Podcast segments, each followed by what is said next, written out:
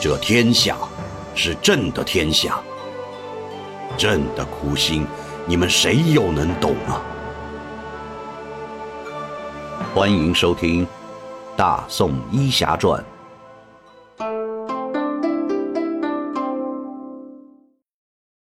第一百四十四集：叛乱。沈世礼不似沈世仪那么外露，他只是拍着叶禅的肩膀说：“叶兄弟。”家里的事就多劳烦你了。叶禅开玩笑道：“哈，二哥呀，你也得努力呀。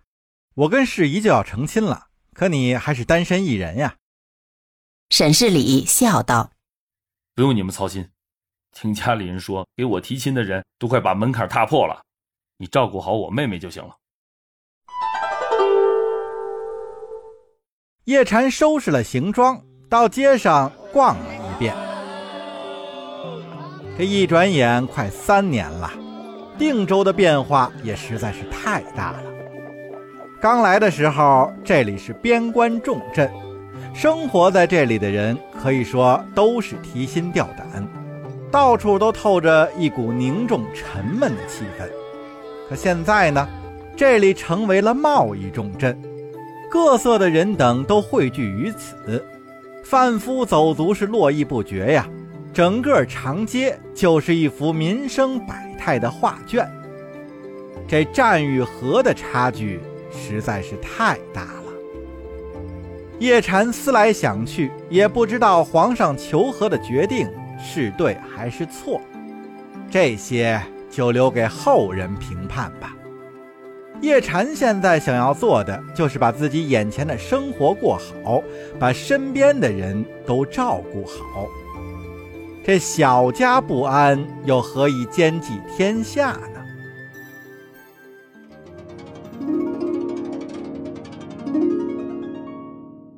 叶禅回到青州以后，征求了墨渊的意见，准备要在叶家的院子中加盖几间屋子，用作两人未来的居所。但是沈万达却是极力要给墨渊购置一处院落，墨渊是坚持不受。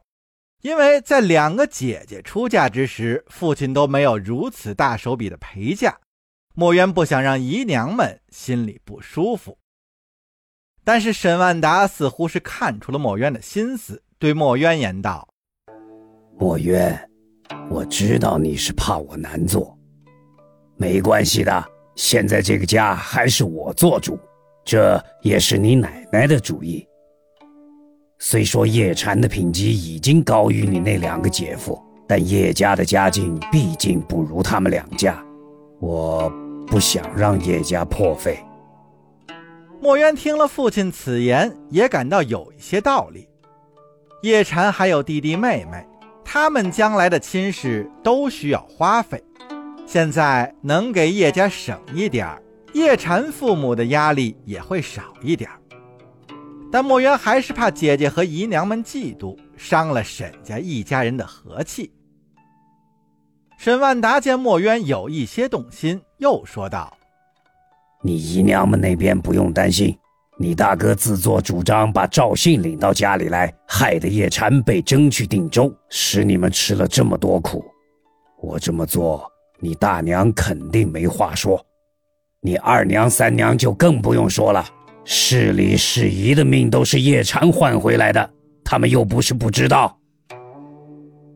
墨渊听了有些糊涂，又开言问父亲：“父亲，我有点糊涂，叶禅去定州跟我大哥和赵信有什么关系？”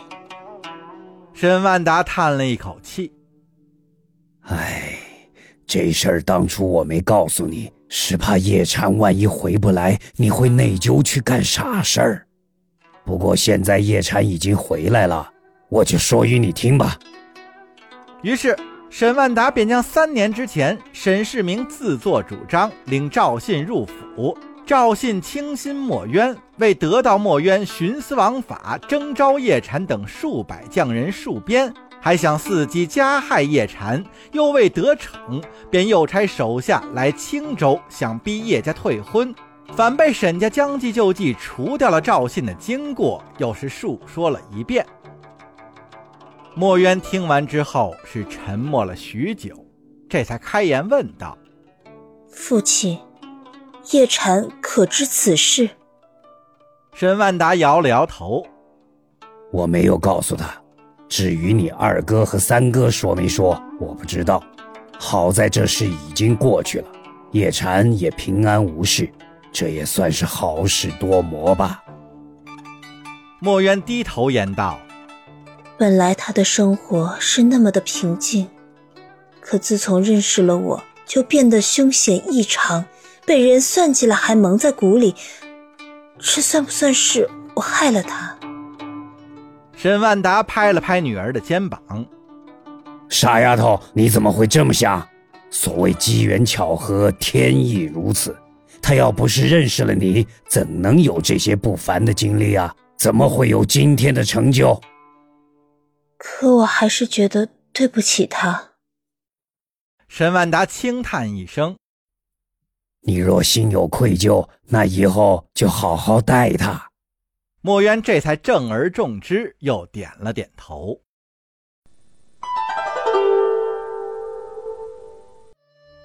虽然沈万达给墨渊买了一处别致的院落，但叶家还是在后院盖了一排三间的屋子。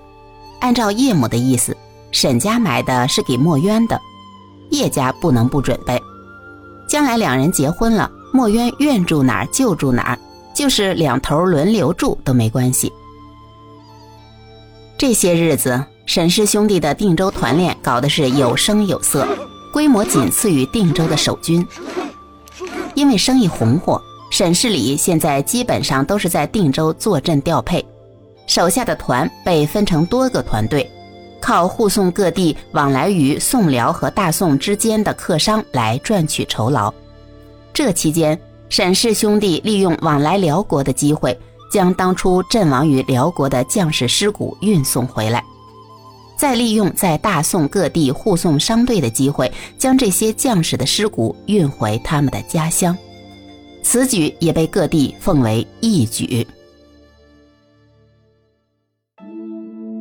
话说皇帝赵恒这边，自打把寇准等一干忠直之臣从眼前赶走之后，赵恒的心情也是好了不少。这王钦若是个多么伶俐的人啊！自己打个瞌睡，枕头就递上来了，哪像寇准那帮榆木脑袋呀？这要是搁在寇准啊，自个儿想打个瞌睡。寇准他们这些人，那恨不得给自己得来个头悬梁锥刺股啊！赵恒常常心里琢磨着，把寇准这些人赶走，那是多么英明的决定啊！在朝堂之上，有了王钦若的表率，这满朝的文武群臣呀，终日都是一片阿谀奉承、歌功颂德之声。本来不喜欢上朝的赵恒呢，现在是一天不听到文武百官的颂扬就浑身难受。可是直到有这么一天，君臣众人在朝堂之上正相谈甚欢，忽然之间有一名内侍从宫外举着一封战报，是声嘶力竭喊着就跑了过来：“报！一州八百里加急战报！”这不合时宜的声音，让朝堂之上君臣众人顿时是鸦雀无声。众人是大眼瞪着小眼儿，都等着皇上发话。赵恒愣怔了片刻，这才反应过来，他一挥手对那内侍说了一声：“呈上来。”堂下的内侍揭开封蜡，递上文书。赵恒把这一封文书展开看罢。这才连声骂道：“混账！一群酒囊饭袋，一群酒囊饭袋！”王钦若一看圣上火了，立马是跪地磕头：“圣上息怒，何时让陛下如此大动肝火？”赵恒正在气头上啊，把这一纸文书就扔给了堂下的王钦若：“你看看吧，没有这群酒囊饭袋，怎么能又出来一群亡命之徒？”王钦若打开文书，这么一看，也不禁是倒吸了一口凉气呀。当今皇恩浩荡，一片繁荣盛世，竟然还有人造反！赵恒恨恨言道：“诸位爱卿，这益州王军刚造完反，这才几年，又出了个陈进。本来都是我大宋的兵马，怎么就突然造起反来了呢？那个王军是因为上司克扣军饷，心怀怨愤，这回难道也是？其实啊。”王钦若心中早就猜出个大概了。由于皇上是重文轻武，那自从王钦若掌管了内阁之后啊，也是大幅削减了军费开支，用于投皇帝所好的花销。那但凡是皇帝能看到的地方啊，那都是多多的修建富丽堂皇的宫殿，给赵恒一种繁华盛世的感觉。但是在军队之中呢，还不说边军、湘军，就连这宫中的禁军待遇也是大不如前。此一次，这个陈进啊，那据告急文书上所说，就是宜州步军的一个小小军校，因为嫌朝廷苛税甚重，军饷久拖不发，所以这才带领手下哗变。可就连陈进都没想到，自己这反其一举，那也是从者甚多。这些人是杀死了宜州的知州刘永归，并且是胁迫拥立宜州判官卢成军为南平王，要与赵宋分庭抗礼。王钦若心里虽然是清楚啊，但是当着皇帝的面，他嘴上可不能实说。王钦若上前一步，一拱手，又奏道：“皇上，现在是朗朗乾坤，太平盛世，竟然还有宵小不知死活，纵千般不是，也可逐级上报，由朝廷处置，岂能大逆不道，自立为王？陛下，臣以为此次应该严厉镇压，无论祖宗，进阶诛尽九族，以昭天下。”赵恒点了点头：“王爱卿言之有理。”朕也有此意，不大开杀戒，岂不让天下百姓觉得朕软弱可欺？诸位爱卿，谁可替朕去剿灭宜州匪患？听皇上说出这话呀，朝堂之上的众臣纷纷是低头不语，这一个个心中也都在思忖：那宜州是什么地方啊？南方的蛮荒之地，民智未开，那是遍地的瘴毒，人生地不熟的，别说去打仗了，就是游玩，谁也不会去那种地方。于是乎，赵恒在御座之上连问了几声，这朝堂之上的众臣呢，都是装聋作哑，莫不回应。直到此时啊，皇帝赵恒才有一些怀念起寇准来。想当年，面对辽国那是十万铁骑呀，寇准都主动跳出来要求开战。而现在呢，只是面对区区几千人的匪兵，这满朝文武之中，竟然没有一个敢应声的。赵恒想到这儿，把不满的目光就投向了王钦若。王钦若抬眼观瞧，见皇帝望向自己，心里不禁是一哆嗦，心中暗想啊，这要是没人去的话，那恐怕皇上得让自己去呀。可是王钦若去，那不就是送死吗？于是乎，王钦若要赶紧找一个挡箭牌，他的脑子在飞速的旋转，一个个朝臣的人影在他的脑海之中掠过。